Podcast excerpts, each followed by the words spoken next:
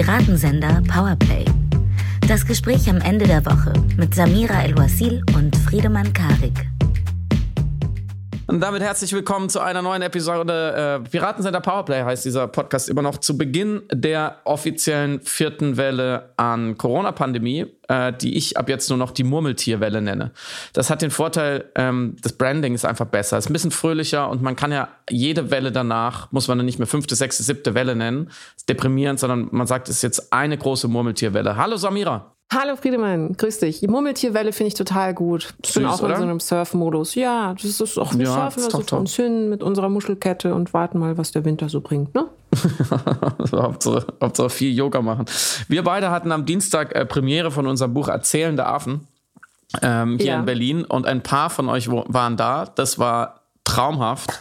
Vielen Dank nochmal dafür, für die lange Schlange am Signiertisch und den Krampf in meiner rechten Hand ähm, und die blauen Flecken von dem Stift. Ich sah am nächsten Tag aus wie so ein, wie so ein Siebenjähriger. Unterricht nicht richtig gemalt hat. Aber es war toll, oder Samira? Es war fantastisch und auch an dieser Stelle von mir nochmal herzlichen Dank für alle HörerInnen, die gekommen waren, um uns mal Hallo zu sagen. Wie schön euch äh, zu sehen und wie schön euch mal eine Faust geben zu dürfen. Ich wollte gerade ja. Hand geben, aber das haben wir ja nicht gemacht. Ja, nee, nicht wirklich. Und wir ähm, versprechen, hoch und heilig, das ist alles äh, von langer Hand geplant, wie wir das jetzt machen, dass wir jetzt nur eine echte öffentliche Veranstaltung in Berlin hatten, weil wir einfach im Sommer, als man hätte mehr planen können, ähm, die große Welttournee, überhaupt nicht wusste, wie die Pandemie jetzt aussieht. Und das war einfach zu unsicher. Und jetzt werden ja gerade die schlimmsten Szenarien wahr. Darüber sprechen wir gleich auch noch. Insofern sind wir auch ganz froh, dass wir jetzt nicht vor diesem Dilemma stehen, 15 Termine von Mainz bis Meppen äh, durchziehen zu müssen oder absagen zu müssen.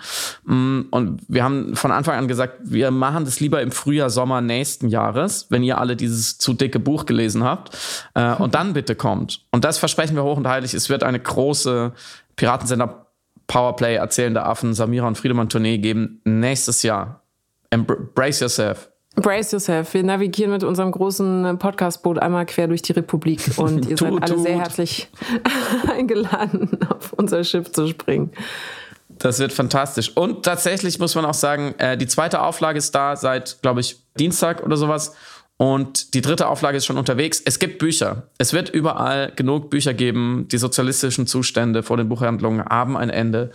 Äh, macht euch keine Gedanken. Auch fürs Weihnachtsgeschäft äh, kommt nochmal Nachschub. Also ihr könnt alle die äh, anberaumten 20 Bücher pro Familie verschenken. Das geht tatsächlich. Das geht und noch an dieser Stelle an alle Gewinnspielteilnehmerinnen. Die Bücher sind auch an euch unterwegs. Wenn ihr euch noch eures noch nicht äh, bekommen habt, äh, macht euch keine Sorgen. Es ist auf dem Weg zu euch.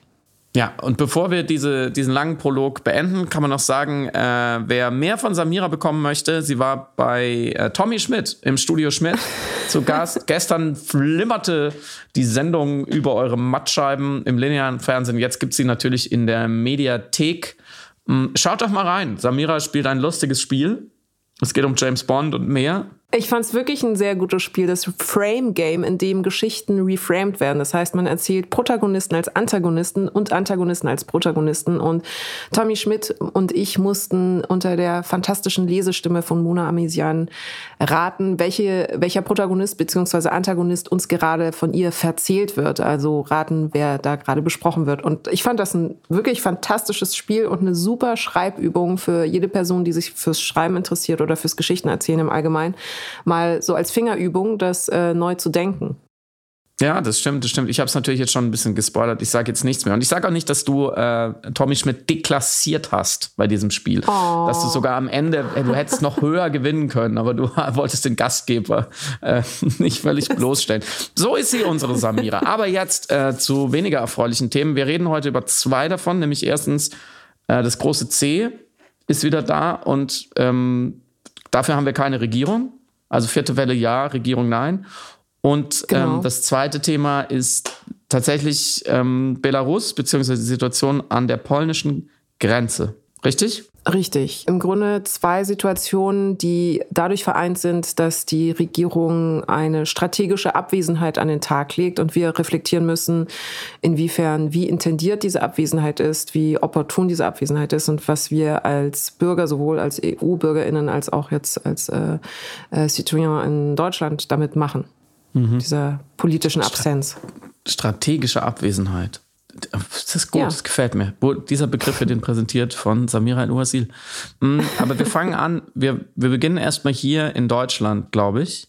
Ich wollte dich eigentlich zu Beginn des Corona-Themas fragen, ob du schon die, die Flucht geplant hast äh, ins Exil, ob du oder ob du es diesen Winter durchstehen wirst und wie viel Angst du vor dem Winter hast. Aber es ist irgendwie eine, es ist irgendwie eine loaded question, oder? Es gibt keine gute Antwort darauf dachte gibt, ich dann. Ja, du kannst also aussuchen, ob du recht. sie beantwortest oder ob ich dir eine andere stelle. Nee, ich kann sie schon beantworten, aber ich weiß, was du meinst mit, es gibt keine richtige oder gute Antwort darauf. Ja, ich habe Angst jetzt vor diesem Winter und nein, ich werde hier warten und harren und hoffen, dass wir besser regiert werden und besser durch die Welle geführt werden. Und Klammer auf, die Erfahrungen äh, unterstützen mich natürlich nicht, aber am Ende regiert bei mir immer noch Prinzip Hoffnung, Zuversicht. Klammer zu. Mhm. Wie ist das denn bei dir? Ja, ich werde mich dazu auch nicht äußern. ähm, weißt du, wenn wenigstens, wenn es wenigstens noch viel Schnee gäbe in Deutschland im Dezember, dann könnte man so, könnte man sich so ein Iglu bauen irgendwo und so ein bisschen winterromantisch fliehen. Aber gibt's ja nicht. Es regnet ja dann nur bei 5 Grad und, und Wind. Es ist ja irgendwie, mhm. mit so einem richtigen Winter wäre es nochmal was anderes. Aber im Ernst, ich habe tatsächlich diese Woche, weil wir waren ja wirklich viel unterwegs mit dem Buch und ähm, haben trotzdem irgendwie diese Episoden gemacht, aber ich glaube, wir waren beide gar nicht so richtig drin im Diskurs, wie wir es vielleicht in anderen Zeiten von Corona waren ähm, und auch nicht so aktiv teilnehmend. Und ich habe echt nochmal viel gelesen und gehört. Ähm, äh, heute Morgen nochmal Viola Priesemann in einem längeren Interview. Natürlich das Interview mit Christian Drosten in der Zeit, extra lang. Äh, Jens Spahn im Spiegel äh, in der wörtlichen Rede. Ich habe mir sogar tatsächlich äh, Teile der Bundestagsrede von Olaf Scholz angeschaut, ähm, mhm. die er gehalten hat gestern Morgen, glaube ich, bis meine Augenlider so seltsam äh, schwer wurden. Äh, da habe ich aufgehört. Und ich muss sagen, ich bin, ich bin ratlos, aber auf eine andere Art ratlos als sonst weil wir mhm. uns ja in der, also rein politisch, epidemiologisch befinden wir uns in der exakt gleichen Situation, deswegen auch die Murmeltierwelle, wie wir uns schon ein paar Mal befunden haben. Ähm, es wurden gewisse Fehler gemacht, eine Vorsorge wurde versäumt über den Sommer, also mhm. auf diese Situation, in, in, die wir, in der wir uns jetzt befinden und die ja noch viel schlimmer wird, nämlich eine Überlastung der Intensivstationen, extrem hohe Inzidenzen, keine Kontrolle auf allen Ebenen ähm, und keine Mittel, außer natürlich wieder der, der stumpfen Keule Lockdown, äh, auf die ja keiner Lust hat mm, und die ja auch schon mehrmals an die eine Absage erteilt wurde. Also diese Situation war vorhersehbar und alle Mittel, die man hätte ergreifen können, früh genug, wurden versäumt. So, und diese mhm. Zusammenfassung, ähm, die trifft ja auf die gesamte Pandemie immer wieder zu. Immer und immer, mhm. immer, immer wieder. Zum Beispiel vor einem Jahr. Man taktiert, die Politik taktiert, wartet so ein bisschen ab, keiner will sich zuerst bewegen und am Ende bumm. Und das fängt natürlich mit der vermasselten Impfkampagne an, wo man sagen muss, ähm, als dann endlich genug Impfstoff da war, ähm, wurde ganz offensichtlich, das sieht man ja an den Zahlen, nicht genug Leuten, nicht nachdrücklich genug erklärt, sie darauf hingewiesen, sie vielleicht auch angewiesen an manchen Stellen, sich impfen zu lassen. Jede bescheuerte ZDF-Serie in Deutschland wird besser beworben. Äh, jeder Schlagersänger ist medial präsenter. Jede Influencerin plant weiter voraus. Und jedes Möbelhaus ist irgendwie schlauer gemanagt als die deutsche Impfkampagne in den letzten sechs mhm. Monaten. Man hätte ja vielleicht mal ein, also mal eine Idee.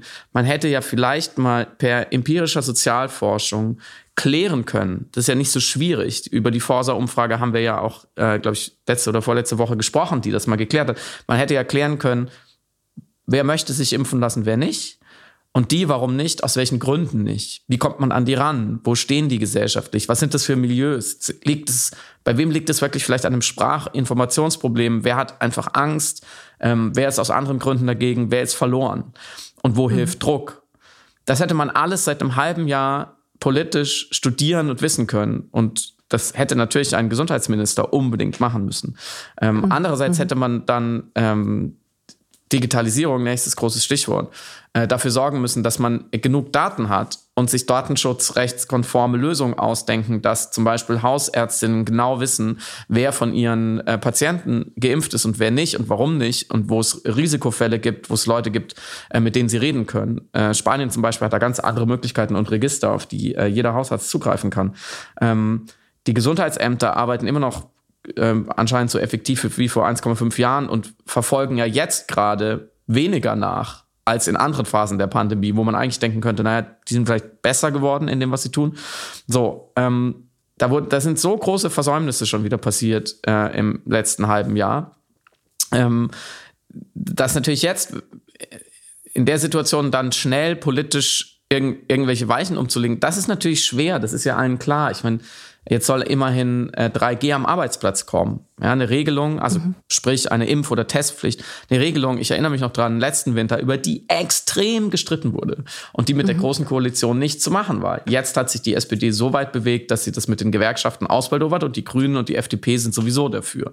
So, mhm. dann ist aber die, wieder die Frage, wer kontrolliert das? Das ist ja in allen Bereichen ein Riesenproblem. So, die letzten zehn Mal, die ich in einer Gastronomie war, wurde maximal fünfmal richtig ordentlich kontrolliert. In, mhm. An ganz verschiedenen Zusammenhängen, von Frühstück über Mittagessen bis abends in der Bar. Ähm, die Kontrollen finden ja nicht statt. Wie will man also eine Testpflicht am Arbeitsplatz in ganz Deutschland durchsetzen ohne Kontrollen? Mhm. Mhm. Also da hätte man auch längst nacharbeiten müssen. Und ähm, der, der Knackpunkt jetzt, um den sich viele streiten, ist ja die Tatsache, dass die Ampelkoalition die epidemische Notlage auslaufen lassen will. Also die Gesetzesgrundlage, auf der der, auf, auf, auf der Grundlage der Bund eben äh, per Verordnung dann entscheiden kann. Das heißt, die Kompetenzen gehen stark auf die Länder was passiert in den Ländern gerade? Immer, immer noch genau das Gleiche seit Beginn der Pandemie. Die Ministerpräsidentinnen sind in, ey, wirklich wie die letzten Hornochsen in einem ewigen Gefangenendilemma äh, äh, irgendwie verfallen, kommen da nicht raus. Manche, ähm, wie Daniel Günther in Schleswig-Holstein, wissen schon, dass es nächstes Jahr mit der Wahl eng wird, weil der Trend gegen ihn zeigt. Die müssen natürlich wieder heimisch äh, präsentieren, dass sie irgendwie ihre Leute am wenigsten gängeln. Markus Söder bekleckert sich in Bayern auch nicht mit Ruhm. Es ist also auch da wieder exakt genau das Gleiche. Ähm, Ralf Brinkhaus als Oppositionsführer vor der Union kritisiert dann im Bundestag die Ampel für exakt diese Taktik des Abwartens und Betens, mhm. äh, die seine mhm seine Regierung ja unter Angela Merkel perfektioniert hatte und technisch immer noch durchführt. Angela Merkel bittet ja mal wieder irgendwie anscheinend hinter den Kulissen so ein, so ein bisschen die Ministerpräsidentin, dass sie sich mal zusammensetzen, als wäre sie die Praktikantin von dem ganzen Laden und nicht die Kanzlerin. Und die FDP, die jetzt bei der Wahl ein sehr gutes Ergebnis dafür eingefahren hat, dass sie die äh, Corona-Maßnahmen kritisiert hat und immer so eine ja, sie nennt es Eigenverantwortung, ich würde es Egoismus nennen, immer so, so eine Linie gegen härtere Maßnahmen geführt hat. Das hat ihnen sicherlich ein paar Prozente gebracht. Ähm, die, die ist natürlich jetzt, wo sie eher am Drücker ist und die Koalitionsgespräche damit vergiften kann, so hart peinlich einfach mhm. in, in, dieser, in dieser völligen Realitätsdiät ähm, so zu tun, als könnte man jetzt noch mit Freiheit operieren, während die mhm. Zahlen so hoch sind wie noch nie die sind ja der Beweis dafür, dass Eigenverantwortung nicht funktioniert. Zum vierten Mal nicht funktioniert. Und wenn dann der Generalsekretär Volker Wissing auf Twitter schreibt, naja, das Gesundheitssystem wäre ja stabil. Eine Woche später muss die Charité alle äh, geplanten Operationen verschieben, weil die Intensivbetten äh, äh, voll sind. Volker Wissing muss dann seinen Tweet darauf, kurz darauf löschen. Da fragt man sich, ob die Partei überhaupt regierungsfähig ist. Wenn sie nach anderthalb Jahren, Jahren Pandemie die einfachsten Zusammenhänge nicht kapiert hat oder nicht kapieren will, um stur ihren Stiefel durchzuziehen. Und an der Stelle, um die Aufzählung komplett zu machen, muss man auch die Grünen nennen. Gibt's die eigentlich noch? Was ist denn deren Linie? Sind die denn schlauer als die anderen Parteien? Wenn ja, merke ich auf jeden Fall nichts davon, weil ja da von dort auch aus auch nicht die entscheidenden Impulse kamen oder kommen, was jetzt eigentlich zu tun ist. Und normalerweise, wenn man jetzt in, durch die Niederungen der Parteipolitik und Bürokratie gewartet ist, so wie ich jetzt gerade, und nichts funktioniert und man völlig ratlos zurückbleibt, dann hilft die Flucht auf die gesellschaftliche Metaebene, aber die ist ja noch kaputter. Wir haben ja in letzter Zeit auch viel darüber diskutiert, was, was bedeutet es eigentlich, wenn wir über Freiheit reden? Kein Begriff ist 2021 so durch wie Freiheit. Freiheit muss man ja eigentlich immer abklopfen, wenn jemand sagt, ja, es ist meine Freiheit, immer in dieser pandemischen Situation, wo wirklich wir in die Katastrophe reinschlittern und wieder unfassbar viele Menschen sterben, muss man ja wieder fragen, naja, die Freiheit zum Beispiel, sich nicht impfen zu lassen, darf man das überhaupt noch Freiheit nennen? Natürlich gibt es ein Recht auf körperliche Unversehrtheit, aber im, in diesem speziellen Kontext ist doch Freiheit der falsche Begriff. Das muss doch mindestens Trotz heißen, wenn nicht Feigheit oder Dummheit.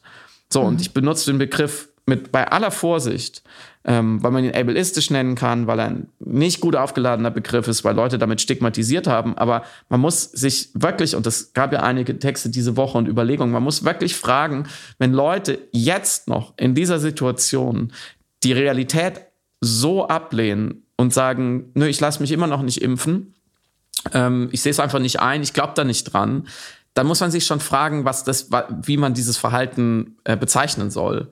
Und ob man nicht langsam auch den rhetorischen Druck erhöht und ob diese ewige malade These von der Spaltung der Gesellschaft, die man ja befördern würde, wenn man das Kind beim Namen nennt und wenn man zum Beispiel sagt, es sind einfach unsolidarische Egoisten oder sie sind ein bisschen doof, wenn sie den wissenschaftlichen Erkenntnissen und den Berichten aus den Intensivstationen nicht glauben wollen ähm, oder sie sind haben sich von der Realität verabschiedet, wenn man wenn man da deutlich wird und ehrlich dann, dass das dann die Spaltung der Gesellschaft vorantreibt, dass da aus diesem, aus diesem Denken, aus diesem Narrativ müssen wir mal raus.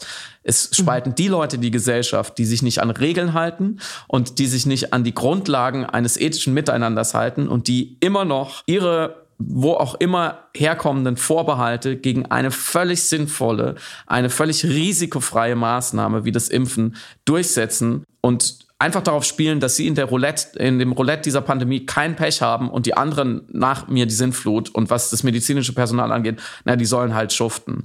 Warum sind die Impfquoten in deutschsprachigen Ländern besonders mies im europäischen Vergleich?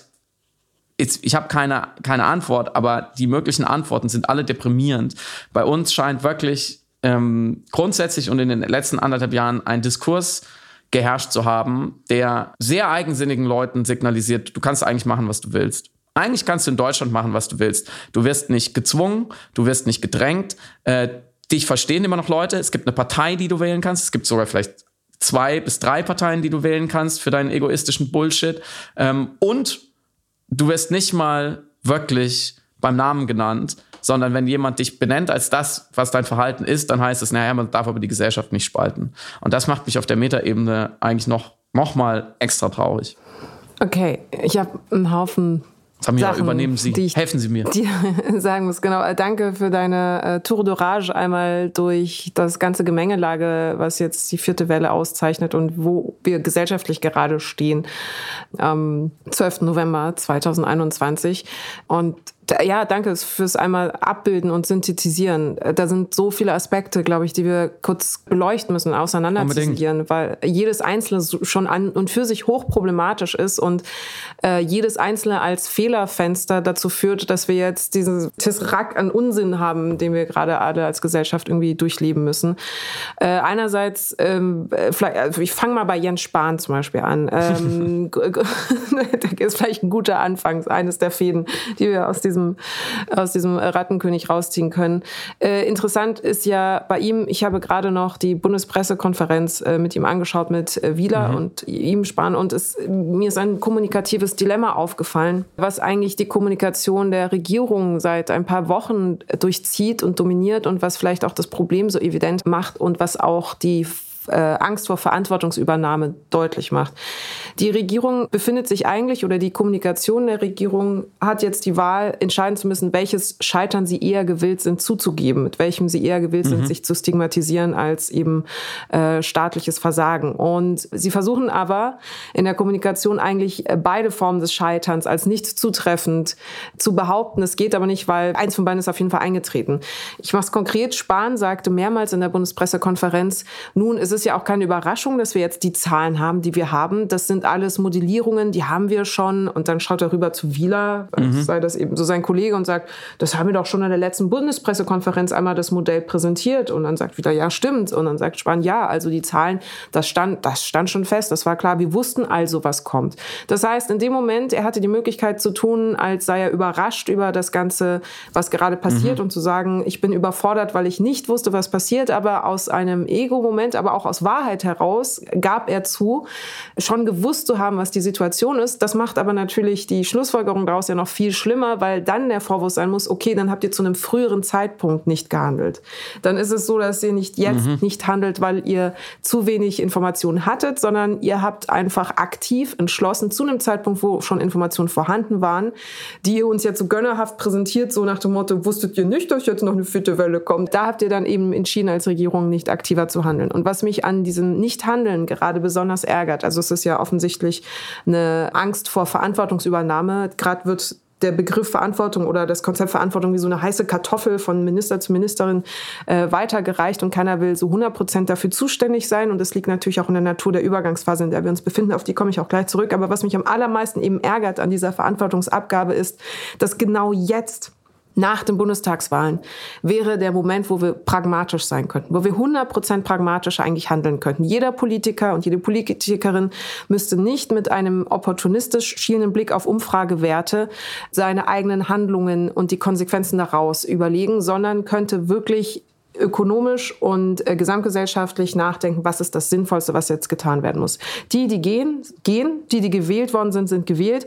Das heißt, dieser populistische Opportunismus, den wir nach wie vor eben in Wahlkampfphasen haben, leider, ist jetzt gerade vollkommen eigentlich überflüssig und es müsste eigentlich nicht zu Wählergunsten oder zu einer behaupteten äh, Haltung der Wähler irgendetwas entschieden oder nicht entschieden werden, sondern man könnte, ohne an Popularität zu verlieren, pragmatisch Entscheidungen durchsetzen. Dafür hat sich aber keiner entschieden und das spiegelt sich wiederum in der Aussage eben auch von Spahn wieder, das Ministerium ja auf Bitten der Ampel eigentlich einen Entwurf für eine Strategie, Infektionsschutzstrategie formulieren musste, äh, mit dem Spahn aber selber nicht 100% zufrieden ist. Also es gibt ja die Idee, alle Corona-Maßnahmen Ende März auslaufen zu lassen. Und Spahn sagte dann selber in einem Spiegel-Interview, er fände das eigentlich sehr, sehr mutig. Und daraufhin hat dann Melanie Amann gesagt, aber Sie haben doch selber die Debatte ausgelöst, so äh, dass jetzt die epidemische Notlage beendet werden sollte. Und dann sagt er, ja, ähm, stimmt, aber eigentlich finde ich es trotzdem sehr mutig und es tut mir auch leid, dass da ein falscher Eindruck entstanden ist. Ich muss da selbstkritisch ähm, eben feststellen, dass das nicht zutrifft. Und also er hat dann auch den Satz gesagt, die Pandemie ist jetzt auf jeden Fall nicht vorbei. Das ist ein wichtiger Satz, den er geäußert hat. Das heißt aber, wir haben wirklich die Situation, dass er etwas in Gang setzt, wohinter er selber gar nicht so richtig steht und das aber wiederum antizipierend macht für eine Regierung, die noch nicht an der Macht ist, die ihn aber beauftragen musste, das jetzt zu machen, damit irgendwas gemacht wird. Weil, und das führt mich jetzt zum zweiten Aspekt, der mich so ärgert und eben besonders anfasst in der aktuellen Situation, wir die Abwesenheit der aktuellen in der Handlungsmacht seinen Regierung sehr aktiv feststellen müssen und sehr laut wahrnehmen. Angela Merkel ist gerade auf der Abschiedstour, sie ist auf der Party und sagt jetzt jedem noch mal eine Stunde lang Tschüss, ähm, aber äh, sorgt sich eben eben nicht gerade offensichtlich für die aktuellen innerpolitischen Belange. Die Regierung, die jetzt dann kommen sollte, oder auch ein Olaf Scholz, ist eben auch noch verhalten, hat natürlich nicht die Handlungsmacht im klassischen Sinne und kann jetzt nicht wirklich 100 Prozent handeln, aber zeichnet sich auch nicht durch eine kommunikative Präsenz aus, um ehrlich zu sein. Also Olaf Scholz hat sich zu Corona jetzt auf Twitter zum Beispiel auch noch nicht so viel gemeldet. Und dadurch haben wir dieses Interregnum, also diese Übergangsphase. Und das ist vielleicht der dritte Punkt, auf den ich noch eingehen möchte. Und das schließt an alles an, was du gesagt hast, das Wiederholen von Fehlern. Wir haben es geschafft, während der Pandemie erwartbare Momente im Jahr nicht mit reinzudenken, ob es äh, die Sommerferien waren, das Saisonale, der Schulstart, Weihnachten, Silvester. Jedes Mal reagierten wir wohlwissend, mit sehenden Auges auf eine seltsame Art und Weise, mit wir meine ich Regierung wohlwissend mit einer gewissen mhm. Überraschtheit, dass sich die Zahlen dann doch verschlechtern. Und genauso hätte man auch antizipieren müssen, dass natürlich in der Übergangsphase eine Wahrscheinlichkeit besteht, dass zu wenig Kontrollmechanismen oder zu wenig politisches Auffangen stattfinden wird. Und das hätte man mit reinrechnen müssen. Also es hätte eigentlich antizipierend auf diese Übergangsphase, die so eine Lücke für jedes Land darstellt und die in der Krisenzeit besonders gefährlich ist. Also Übergangsphasen sind sowieso politisch oder demokratietheoretisch immer so ein äh, Wackelmoment. Das ist eben der Moment, wo der Staffelstab übergeben wird und man Angst hat, dass der Staffelstab in diesem Moment ganz kurz runterfallen könnte. So, das ist dieser kurze Augenblick eben einer jeden Demokratie, wo besonders einfach eine Stabilität vorhanden sein muss. Das heißt, dieser, dieser, dieses kleine Scharniermoment ist umso destabilisierter, wenn wir gerade eine Krisensituation haben, wie wir sie gerade haben. Und auch das hätte man eigentlich berücksichtigen müssen. Und da sind wir wiederum bei dem Punkt, man hätte hätte es sehr gut machen können, weil jetzt, wie gesagt, kein populistisches Handeln von Nöten gewesen wäre, wenn man ein äh, opportunistischer Politiker wäre, sondern man hätte rein pragmatisch handeln können. Und daher deswegen auch die Aussage von der strategischen Absenz oder der strategischen politischen Abwesenheit. Also es ist eine Entscheidung, sich nicht mehr darum zu kümmern, weil man sagt, es ist nicht mehr so wirklich mein, mein Problem. Und dementsprechend finde ich auch das Wort Machtvakuum, was in einigen Texten eben äh, anklang, dem würde ich 100% widersprechen, weil es kein mhm. Machtvakuum ist. Die Macht mhm. ist da, die Handlungsoptionen sind da.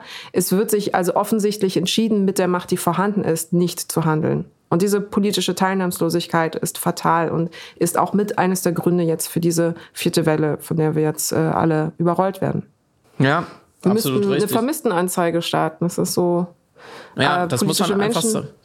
Ja, Regierung gesucht. Äh, auch das ja. ist, äh, auch das ist Angela Merkel muss man dazu sagen. Ja, ja. Auf der einen Seite ähm, auch immer wieder äh, auf keinen Fall auch nur ein, einen Finger zu viel krumm zu machen.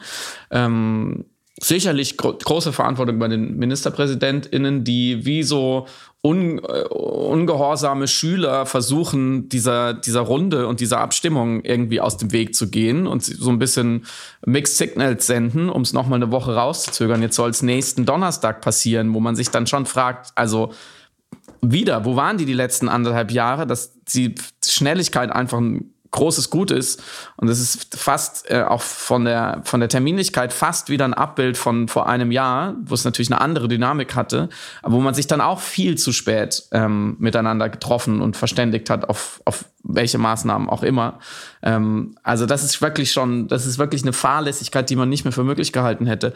Und andererseits muss ja auch ein Olaf Scholz der ja ein erfahrener, intelligenter, cleverer äh, Politiker ist, muss ja wissen, dass diese to tote Katze, die ihr da, die er da mit dem, mit dem Erbe der Kanzlerschaft äh, mitbekommt, namens äh, Pandemie, dass er dieses Problem lösen muss. Und zwar mittel- bis langfristig lösen muss. Nicht nur für die nächsten Wochen. Da geht es nicht ja. um Intensivbetten ähm, und da geht es nicht um, um kleinteilige Regelungen und um Inzidenzen, sondern da geht es wirklich darum, was ist mit einer fünften, sechsten, siebten Welle?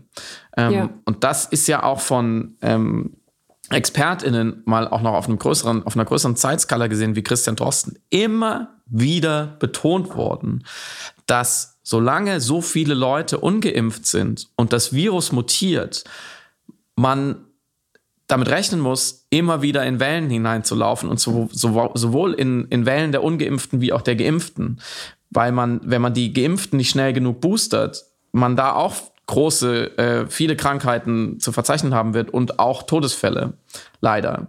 Ähm, und man einfach, solange so viel Potenzial in der Bevölkerung da ist, für das Virus sich zu vermehren, riskiert man einfach wirklich die Murmeltiersituation. Und dafür mhm. scheint ja noch überhaupt niemand auch nur den Ansatz eines Bewusstseins zu haben.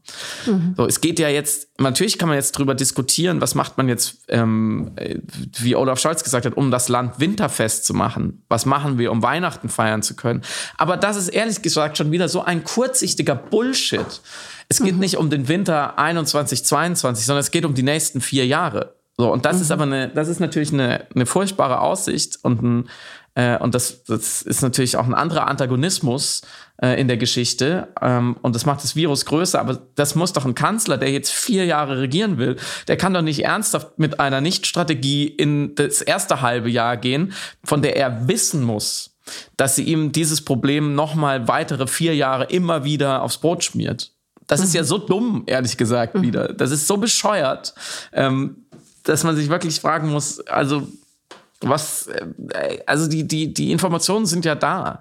Äh, die, das, das Interview von Christian Drosten in der Zeit oder sein letzter Podcast, das ist ja das ist ja verfügbar. Da müssen doch in dieser Partei und in den, in den, in den Koalitionsabteilungen, ähm, die jetzt die Verhandlungen führen, da müssen doch Leute sitzen, die irgendwann mal sagen so, stopp, okay, bis jetzt können wir es auf Jens Spahn projizieren und Angela Merkel war schuld und die Ministerpräsidentin. Aber wir müssen ja jetzt die nächsten vier Jahre ein Land regieren, was aus diesem, aus diesem Loop nicht rauskommt, während das europäische Ausland nach und nach auf, an ganz anderen Orten stehen gerade in der Pandemie und es, und es wirklich zu schaffen scheinen. Und nur die Deutschen sind wieder so bescheuert und die Österreicher und die Schweizer. Ähm, dass man, dass man in diesem Karussell bleibt. Das kann ja nicht deren Ernst sein. Und darüber redet ja gerade niemand, weil alle so Angst haben vor den ersten Szenen wie in Bergamo und die Charité und so. Das kann ja auch verstehen, aber darüber müsste man ja eigentlich sprechen. Oder ich hoffe, dass darüber auch irgendjemand spricht. Intern vielleicht. Ich glaube es nicht so richtig. Ein letzter Punkt, und das ist wirklich auch nur ein Detail, aber ich dachte, das ist vielleicht eine, hat doch eine Grundsätzlichkeit, nämlich dass in dem lesenswerten Interview mit Drosten sagt er auch an einer Stelle, dass die Informationen gar nicht schriftlich ausgetauscht werden, sondern alles oder vieles mündlich überliefert wird. Äh, Stimmt, äh, mündlich überliefert gesagt zwischen Gremien und Sitzungen. Und ich habe mich tatsächlich gefragt, ich weiß, das ist vielleicht fast trivial, weil es auch wirklich in Anbetracht der, der Problematik, über die wir jetzt gerade sprechen, äh, ähm, so, so klein äh, ein rein organisatorisches Problem ist. Also welches Medium benutzen wir, um zu kommunizieren? Und dann dachte ich aber, vielleicht hat es doch eine Grundsätzlichkeit in dem Problem, weil wenn wir öfter auch in einem Podcast sagen, ist offensichtlich das Problem nicht verstanden worden, ist nicht verstanden worden, was jetzt strategisch getan werden muss. Dann machen wir das ja auch angelesenerweise, auf, angelesenerweise, recherchierterweise auf Grundlage von Informationen, die wir auch von Wissenschaftsjournalistinnen und Wissenschaftlerinnen äh, zur Verfügung gestellt bekommen, aber in Form eben von Texten, Studien, Aufarbeitungen, Synthetisierungen. Und ich habe mich gefragt, wie das wäre, wenn man tatsächlich in einem Arbeitsalltag einer Organisation befindet, also einer politischen Organisation, mhm. in der man so viel politisches Organisieren verwalten muss, als dass man gar nicht die Zeit hat, die eigene eigentliche Arbeit an den Tag legen kann, nämlich in die Materie 100% reingehen. Und dann kriegst du von BeraterInnen oder von ähm, irgendwie kurz telefonisch oder mündlich diese Informationen mhm. zugeliefert und dir wird gesagt, das ist wichtig, das musst du dir merken. Aber es wird gar nicht auf die Art und Weise prozessiert, die es eigentlich die äh, Notlage und die Komplexität dieser Notlage erforderlich machen würde, äh, weil es einfach rein organisatorisch, rein kommunikativ gar nicht richtig erfolgt. Und wie gesagt, das ist auch jetzt keine äh, Entschuldigung oder so, im Gegenteil. Also natürlich muss ein Politiker oder eine Politikerin Politikerin sich in das Thema reinfriemeln. Aber dieses Bild ist mir so hängen geblieben. Also man stelle mhm. sich vor, man regiert ein Land während einer Pandemie und die einzige Informationsgrundlage ist äh, ein schnelles, kurzes Telefonat zwischen zwei Gremien, zehn Minuten mit, äh, mit Herrn Drosten oder so, der einem versucht, wirklich in zehn Minuten das ganz schnell die Delta-Variante zu erklären oder sowas. Und man mhm. kommt nicht einmal vielleicht aus der Disziplin eines naturwissenschaftlichen Bereiches, sondern ist ähm, ausgebildeter Jurist oder was auch immer äh, und muss dann mit diesem Chauffeurwissen, mit diesem wirklich oberflächlich noch schnell irgendwie aufgesaugten Chauffeurwissen schnell in die Sitzung rein und dann Entscheidungen treffen für ähm, ein ganzes Bundesland oder eben ein, ein, ein ganzes Land, die immanent wichtig sind. Und ich dachte, das ist, da ist doch schon eigentlich, da geht doch alles schon los, dass das Fehlern-System. Ja. Aber das auch nur als kleine Nebenbeobachtung. Ähm, du hast gerade Bilder äh, genannt, die äh, Bilder aus Bergamo. Und ähm, um Bilder, die Angst machen sollen, geht es auch in unserem nächsten Thema, das wir besprechen wollten, nämlich die Bilder, die Lukaschenko heraufbeschwören wollte von äh, Menschen, um die EU zu erpressen. Wir haben gerade eine Situation, in der Flüchtlinge und Migranten von einem Despoten als Geisel genommen werden, um eben mhm. die Europäische Union aufgrund der Sanktionen, die die EU Belarus gegenüber ausgestellt hat, zu erpressen. Und äh, ein Faktor ist, dass er natürlich hoffte, auf Bilder von vielen Menschen angrenzen, die die EU vielleicht in eine Art äh, Angst vor einer Wiederholung von 2015 versetzen könnte und das bewirkt, dass sie sich erpressbar machen. Mhm. Ich erkläre kurz, was passiert ist, weil im Grunde haben mich gerade die Bilder, wir haben sie alle gesehen, sehr bewegt, aber ich habe gemerkt, dass ich selber die Zusammenhänge erst viel später begriffen habe. Und ich hoffe, äh, wahrscheinlich wissen das unsere schlauen HörerInnen alles schon. Ähm, deswegen könnt ihr es dann gerne ignorieren. Aber ich rekapituliere es nochmal, um die Zusammenhänge und dann aber auch um die Perfidie, die dahinter steckt, deutlich zu machen. Mhm. Angefangen hat es eigentlich mit dem Sommer der manipulierten Präsidentschaftswahl von äh, Alexander Lukaschenko, in welcher er eben Demonstrierende und Protestierende brutalst niedergeknüppelt hat. Also nach 26 Jahren Regentschaft, muss man ja fast sagen, äh, wurde er auf magische Art und Weise wiedergewählt. Äh, und offensichtlich war das eine gefälschte Präsidentschaftswahl und es gab dann schon erste EU-Sanktionen. Ähm, und äh, wir hatten im Podcast auch darüber gesprochen. In diesem Sommer wurde der regierungskritische äh, Journalist Protesevich und seine Freundin ähm, auf dem Weg raus äh, aus Belarus nach Minsk, also in einem Flugzeug sitzend nach Minsk umgeleitet und mhm. beide wurden festgenommen. Und wir haben vielleicht auch alle das Video noch vor Augen, wo er danach, nach drei Tagen, nach 48 Stunden des Verschwundenseins dann plötzlich sehr lidiert vor einer Kamera auftaucht und sagt, äh, Belarus ist das tollste Land der Welt ungefähr. Mhm. Äh, und Lukaschenko ist voll super. Ähm, daraufhin gab es äh, stärkere und schärfere EU-Maßnahmen, also es sind Wirtschaftssanktionen und konkret heißt das, dass Belarus zum Beispiel Güter einfach gar nicht mehr, also aus Belarus durften Güter nicht mehr importiert werden. Das ist insofern relevant, als dass es zwei Schlüsselindustrien in Belarus gibt, nämlich den Kaliabbau und Ölprodukte. Und wenn sie das nicht mehr äh, exportieren durften, dann ist das ein enormer Wirtschaftseinschnitt eben in das Land, äh, was aber auch natürlich der Sinn einer Wirtschaftssanktion ist. Das führte wiederum dazu, dass Lukaschenko im Gegenzug versucht hat, ähm, die EU insofern zu ähm, manipulieren oder auch zu erpressen, indem sie äh, ab dann eine Art, anders kann man es nicht nennen, staatlich orchestrierte Schlepperkampagne in Gang gesetzt haben. Also er hat im Grunde eine neue Fluchtroute erzeugt. Das sind äh, Informationen, die sowohl dem Spiegel vorliegen als auch äh, von der ARD aufgearbeitet worden sind. Es gibt Dokumente, die belegen, dass eben Reisebüros in äh, Minsk zum Beispiel, äh, in Syrien und arabischen Ländern insgesamt oder Ländern, in denen äh, viel, aus denen viel Migration stattfindet Richtung EU, eingeladen haben und mit äh, fakigen Reisekampagnen dazu angeregt haben, eben über Belarus äh, in die EU einzureisen. Das kann man sich konkret so vorstellen und ich würde auch jedem empfehlen, das mal kurz zu googeln, weil man sich auch die, diese Fotos dazu anschauen muss, um zu begreifen, was für ein wirklich boshafte, böswillige böswillige Strategie dahinter steckt. Da wird mhm. dann von, da wird dann zum Beispiel eine Gruppenreise angeboten für 4.200 Dollar inklusive Hotel und Visum und man sieht so Fotos so mit blauem Himmel und so ein cooles Skyline-Hotel und da steht dann auf arabischer Schrift alles so hier für 4.200 Dollar ihr kriegt einen Shuttle-Service von Polen nach Deutschland und äh, für vier Personen ihr könnt die ganze Familie mitnehmen und es sind so Reisekatalogbilder. Also es ist nicht irgendwie keine politische Botschaft oder politische Ansprache, sondern wirklich einfach ein reines Werbeprospektversprechen äh, einer äh, legalen ähm, Asyl ermöglichenden Einreise in die EU und das Ganze eben über die belarussische Grenze Richtung Polen. Und mit dieser Werbekampagne hat tatsächlich Belarus eben diese neue Fluchtroute, diese staatlich orchestrierte Schlepperkampagne in Gang gesetzt und diese neue Fluchtroute aufgebaut. Ähm, und das Ergebnis, dass Menschen jetzt äh, aufgrund dieser werbenden Einladungen ähm, an der Grenze zwischen Polen und Belarus in eine Falle getappt sind und dort festhängen. Und man muss noch dazu sagen, das ist auch ein wesentlicher Faktor und deswegen spreche ich eben auch von staatlich orchestrierter Schlepperkampagne. Die Hotels in Belarus äh, gehören auch dem belarussischen Staat, also die Hotels, die involviert sind in diese Kampagne. Das heißt, der Staat selbst verdient an diesen 4.200 Dollar mit. Und das ist, glaube ich, das Erste für mich. Also, dass sie Geld damit verdienen, mit einem falschen Versprechen Menschen aus einem ohnehin krisengebeutelten Region, aus Afghanistan zum Beispiel, ähm, rüberholen zu wollen und dann willentlich in diese Falle an der Grenze in Form dieses Waldes tappen zu lassen. Und das führt uns zu dem Wald und zu den Bildern, die wir eben äh, sehen können in den letzten Tagen und vor allem am 9. November äh, besonders präsent waren, wo auch eine irakische Frau eben in diesem Wald gestorben ist.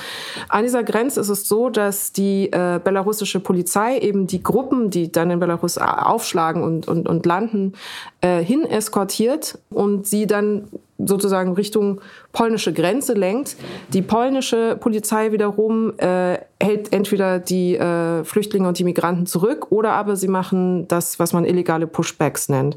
Der Unterschied ist, wenn man schon einmal EU-Territorium erreicht hat, ähm, hat man das Recht, als Flüchtling oder als Migrant äh, regulär Asyl zu beantragen. Und wenn man dich dann zurückschicken würde in das Land, aus dem du kommst, dann ist es ein illegales Pushback, weil eben das EU-Recht brechen würde. Ähm, die polnischen Behörden benutzen aber trotzdem diese Pushbacks, um der Situation Herr zu werden. Es sei denn, es gibt natürlich Medienaufzeichnungen, dann geben sie Acht, da plötzlich immer sehr korrekt zu handeln. Aber äh, insgesamt wissen wir, dass die Existenz von Pushbacks ein offenes Geheimnis auch innerhalb der EU ist. Die gibt es nämlich auch an zum Beispiel der türkischen Grenze. Und auch im Mittelmeer haben wir eben Satellitenaufnahmen und Videoaufnahmen, wo ähm, äh, zum Beispiel auch äh, die griechische Küstenwache eben Flüchtlinge zurück ins Meer drängt, äh, wohl wissend und wohlsehend, dass die eigentlich gerade in der Havarie sind. Also das ist auch gar nicht New News, aber dort ist es eben noch mal evidenter. Und das Ganze wiederum, weil Lukaschenko glaubt, dass er die EU damit an einer vermeintlichen Schwachstelle treffen kann, ähm, weil es derzeit keine solidarische Aufnahme der Flüchtlinge gibt insgesamt, also keine Verteilungsmöglichkeit äh, oder Überlegung insgesamt der Aufnahme der Flüchtlinge und Migranten. Und dadurch Lukaschenko glaubt, dass er den Druck eben so erhöhen könnte auf die EU, als dass sie gewillt sind, die Sanktionen ähm, abzumildern. Und das führt jetzt dazu, dass wir, und es ist interessant, weil die polnische Regierung von einer Art hybridem Krieg gesprochen hat, weil auch sie natürlich, auch die äh, polnische Regierung ja unter Druck gesetzt wird, irgendwie sich zu verhalten ähm, äh, und jetzt militärisch aufgerüstet hat schlussendlich äh, und die Polizei äh, erhöht hat und die Grenze verstärkt hat.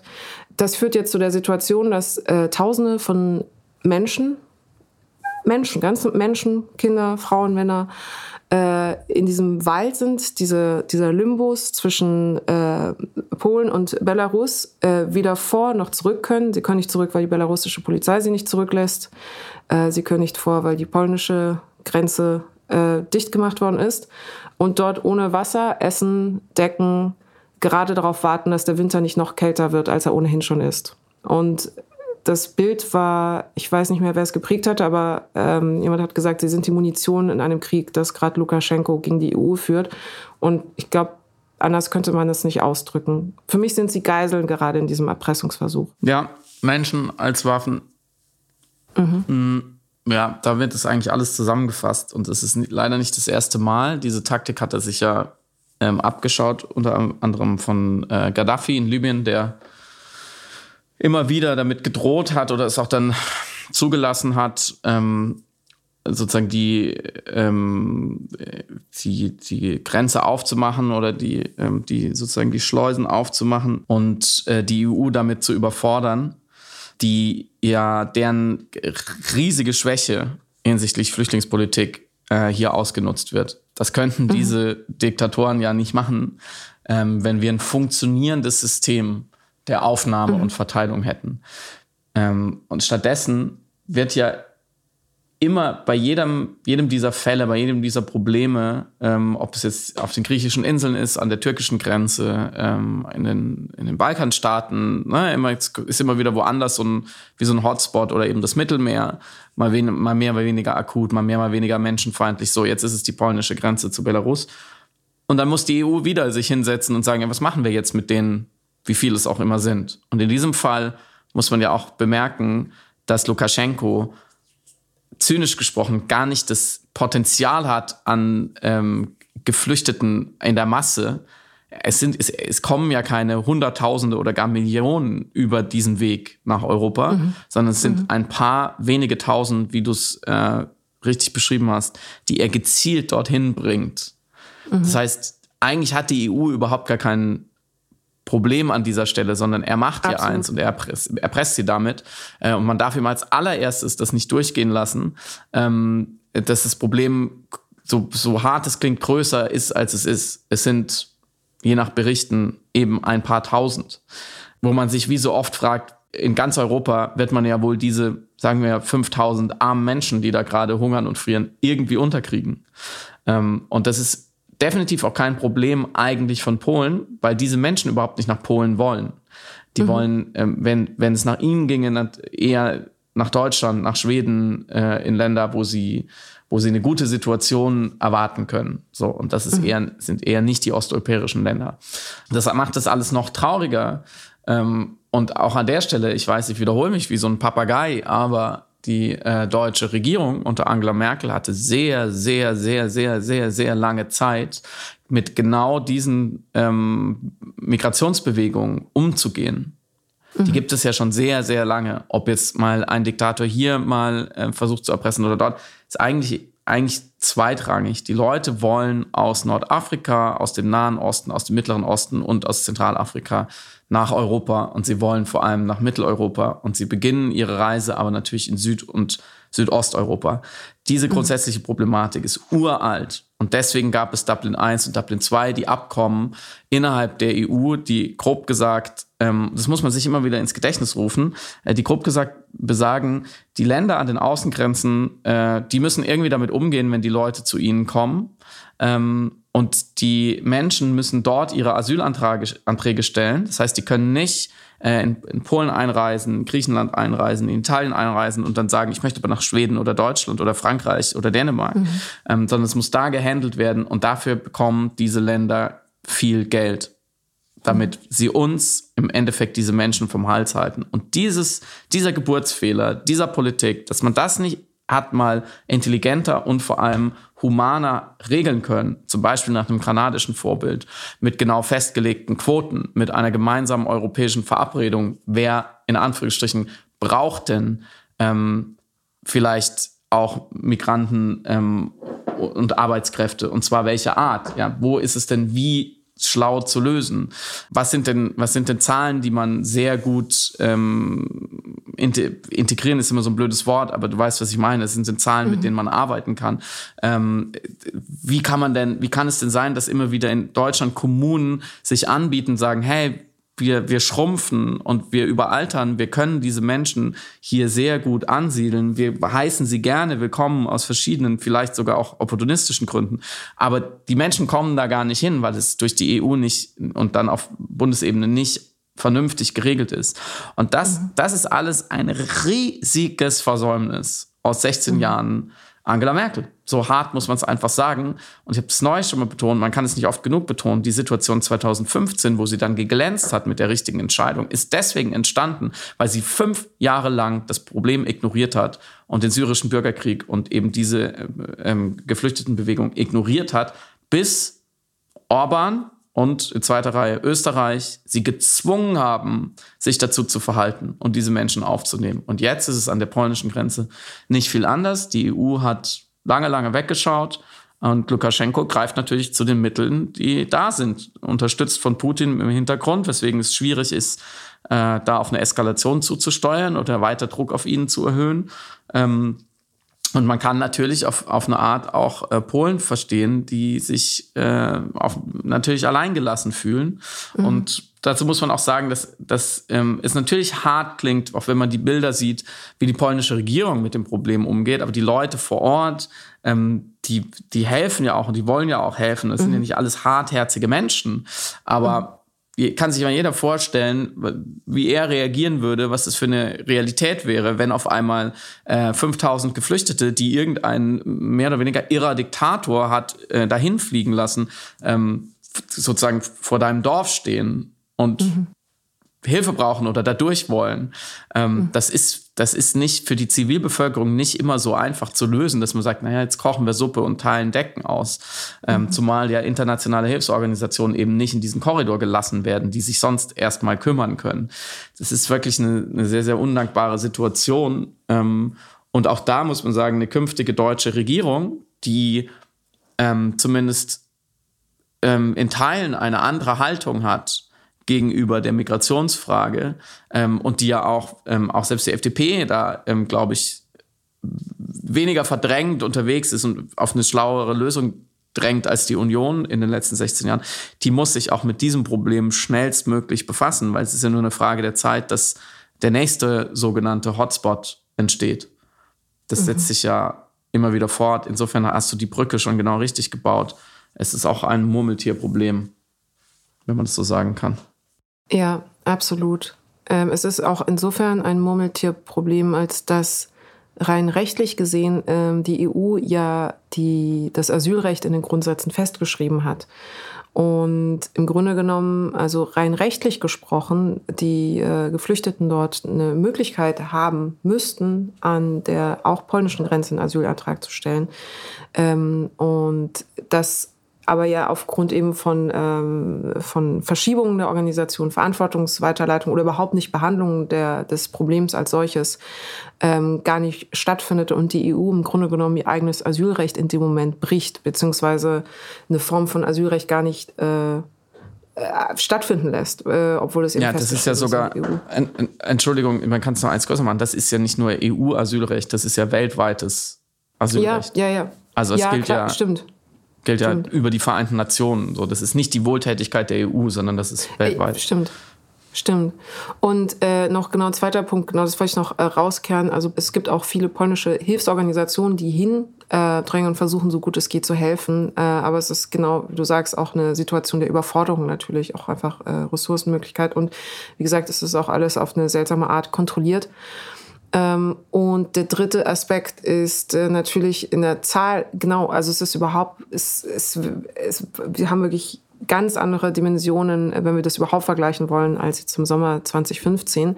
Was aber Lukaschenko natürlich äh, bedachte oder was, was er versucht hatte, äh, diese Bilder zu erzeugen. Da reichen natürlich auch einfach ein paar hundert Menschen, um in der medialen Abbildung vermeintlich irgendwie eine, eine Angst ähm, heraufzubeschwören. Was ihm aber interessanterweise eben gar nicht gelungen ist, wie er es offensichtlich erhofft hatte, also um den Druck zu erhöhen, sondern ja. im Grunde genommen ihm selber jetzt auf die Füße fällt, weil zwei Sachen passieren. Erstens, die äh, Weltöffentlichkeit schaut äh, drauf und denkt, was bist du denn für ein verrückter Despot oder Diktator? Und das andere ist, dass äh, jetzt auch innerpolitische Spannungen innerhalb Belarus ähm, in der Bevölkerung stattfinden, weil sie selber sagen, aber jetzt jetzt sind wir selber ein bisschen überfordert, dass jetzt äh, so viel ähm, Flüchtlinge bei uns äh, einmal durchs Land laufen. Das ist äh, also das ist ähm, quasi vereinfacht wiedergegeben, wie gerade die belarussische Stimmung in der Bevölkerung ist und sie das selber nicht gutheißen. Sie verstehen das Ganze nicht als total schlaue Rochade, die ihr die politische Instanz daran den Tag legt, mhm. sondern auch eine Form von Autosabotage.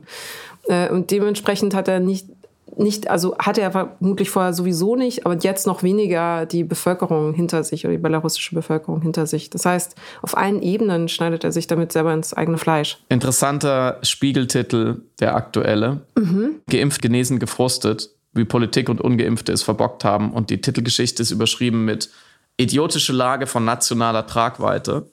Dachte nämlich gerade, was du beschrieben hast, das könnte auch könnte dann tatsächlich wieder in Belarus getitelt werden, wenn es freie Presse gäbe. Es ist wirklich eine idiotische Lage von internationaler Tragweite und natürlich von äh, großer Tragik. Hm, vielleicht zum Abschluss etwas Drittelproduktives, weil ein großes Versäumnis, finde ich, der deutschen Regierung bzw. des deutschen Gesundheitsministers ist die mangelnde Information mal wieder über die Boosterimpfung, von denen alle mhm. reden ich aber noch keine große Kampagne gesehen habe und äh, ich googeln musste und es war gar nicht so einfach, genau herauszufinden, ne, mhm. ne, was passiert da, wann bin ich berechtigt, wie läuft das alles ab. Das ähm, schwebt wieder so im Raum, kann man machen oder nicht machen. Ähm, ist eigentlich ganz simpel ähm, und ihr wisst das vielleicht alles schon, aber genau sechs Monate nach der zweiten Impfung kann man eine dritte Impfung bekommen, die sogenannte Boosterimpfung. Die ist flächendeckend vorhanden. Natürlich bekommen die jetzt gerade erst ältere Leute und Leut, eben Leute, die sehr früh geimpft wurden, aber nicht, weil die Vorrang haben. Es gibt nämlich genug Impfstoff, sondern einfach, weil die früher diese sechs Monate hinter sich gebracht haben. Ich zum Beispiel wurde am 9. Juli, glaube ich, äh, ähm, zum zweiten Mal geimpft. Das heißt, ich kann eben erst am 9. Januar, wenn ich richtig gezählt habe, ähm, habe ich die Berechtigung darauf. So, das liegt darauf, liegt Gründen, Gründen der Wirkkraft. Ähm, man kann aber jetzt schon, es gibt zumindest in Berlin und ich glaube überall sonst auch in Deutschland, es gibt Termine. Man kann jetzt schon über Doctolib einfach gucken. Ähm, manche Impfzentren sind ja noch in Betrieb, die meisten nicht, aber die sollen wieder aufgemacht werden. Das heißt, man kann sich jetzt schon mal so ein bisschen kümmern. Man ist sozusagen für sich selber nicht komplett ohnmächtig. Das sind alles Dinge, die man natürlich schon längst hätte informieren und organisieren sollen, damit das ganze Land diese drei simplen Informationen zur Hand hat und auch die Dringlichkeit nochmal mitzuteilen. das ist auch eine Sache, die ähm, ich erst in den letzten Wochen so gelernt habe. Der, der Impfschutz ist noch vorhanden, aber nach zwei Monaten wird er jeden Tag schwächer. Und nach sechs Monaten eben ist er so viel schwächer geworden. Er ist immer noch da, ist immer noch gut, aber ist so viel schwächer geworden, dass es sich anbietet oder dass es ratsam ist, diese dritte Impfung sich zu holen. Und gerade der Übertragungsschutz ähm, wird schwächer. Das heißt, dass ich mich, ich kann mich infizieren, sagen wir nach vier oder fünf Monaten, und ich kann wieder hochinfektiös sein, auch wenn der Verlauf sehr mild ist oder sogar asymptomatisch. Das heißt, man muss jetzt keine Angst haben, wenn man, so wie ich, ja, was so ein typischer Zeitraum ist, jetzt äh, im Dezember noch durch die Gegend läuft und ähm, eben schon knapp vor der Boosterimpfung ist. Man wird höchstwahrscheinlich nicht schwer krank, ja, man landet nicht auf der Intensivstation, aber man kann Leute anstecken. Und deswegen ist es super sinnvoll, so früh wie möglich sich die Boosterimpfung zu holen. Für den eigenen Schutz, aber damit man auch wieder in diesem großen Gesellschaftscomputerspiel äh, kein nicht Teil des Problems ist, sondern Teil der Lösung. So, und es ist wirklich, es nervt mich wahnsinnig, dass man über solche Dinge reden muss, weil das ist so mhm. das kleinste einmal eins. Das ist wirklich wie so, geh nicht bei Rot über die Ampel, geh bei Grün über die Ampel, guck vielleicht nochmal nach links und nach rechts, ja, und äh, fahr nicht, fahr nicht zu schnell. Da sind so Zahlen, fahren nicht schneller als das. Es sind so die simpelsten Regeln des gesellschaftlichen fucking Zusammenlebens. Und die kriegen wir nicht hin, dass die mal klar sind und transparent und, und allen bewusst. Aber jetzt sind sie vielleicht wieder drei Leuten mehr bewusst und dann hat dieser Podcast heute außer viel Ratlosigkeit und Wut schon was gebracht. Hast du noch einen Tipp für den Corona-Winter? Ich kann äh, auch nur wiederholen, was ich in der Tommy Schmidt-Sendung gesagt hatte. Was ist ein super Weihnachtsgeschenk? Eine Boosterimpfung. ja. Sag's nochmal, sag's nochmal ein paar Mal. Mach nochmal einen richtigen Werbespot für die Booster-Impfung. Möchtest du auch Teil der Lösung sein? Dann besorg dir eine Booster-Impfung. Oder sei nicht Sarah Wagenknecht. Hol dir eine Booster-Impfung. Oder Ah, interessanterweise habe ich gestern im linearen Fernsehen äh, noch die Werbekampagne dazu gesehen. Übrigens, die also Kampagne ist übertrieben, aber die Werbung, die die Regierung geschaltet hat, geschalten hat. Ja, es gibt äh, sie. Es ist Wayne, es gibt eine, es gibt tatsächlich eine im öffentlich-rechtlichen, äh, nee, nicht im öffentlichen, wo war das denn? Ich weiß es nicht mehr. Im linearen Fernsehen. Carpendale, der in die Praxis reinkommt und äh, alle sagen dann zu ihm, oh, Herr Carpendale, hello again. Und er so, hello again. Hallo, hier spricht Zukunftssamira aus dem Schnittraum. Und wie ich nach Sichtung des Spots wahrgenommen habe, ist das gar nicht eine Werbung für die Boosterimpfung, sondern für die zweite Impfung, die jetzt aber immer noch im Fernsehen offenbar läuft. Nur zur Information, ach ja, und der gute Mann heißt Howard Carpendale, Entschuldigung. Und mehr muss man eigentlich nicht wissen über die Werbekampagne der Regierung. Und damit endet Damit habe ich Friedemann getötet, gerade geistig. Piratensender Powerplay. Letzte Hoffnung vernichtet. Ich lege mich jetzt ins Bett und weine in meinen Kopf. David Hasselhoff und dann Hello Again. Macht's ja, gut, schönes Wochenende. Ähm, wir hören uns nächste Woche Bleibt wieder. Bleibt gesund, passt auf euch auf. Bis nächste Woche. Ciao. Ciao.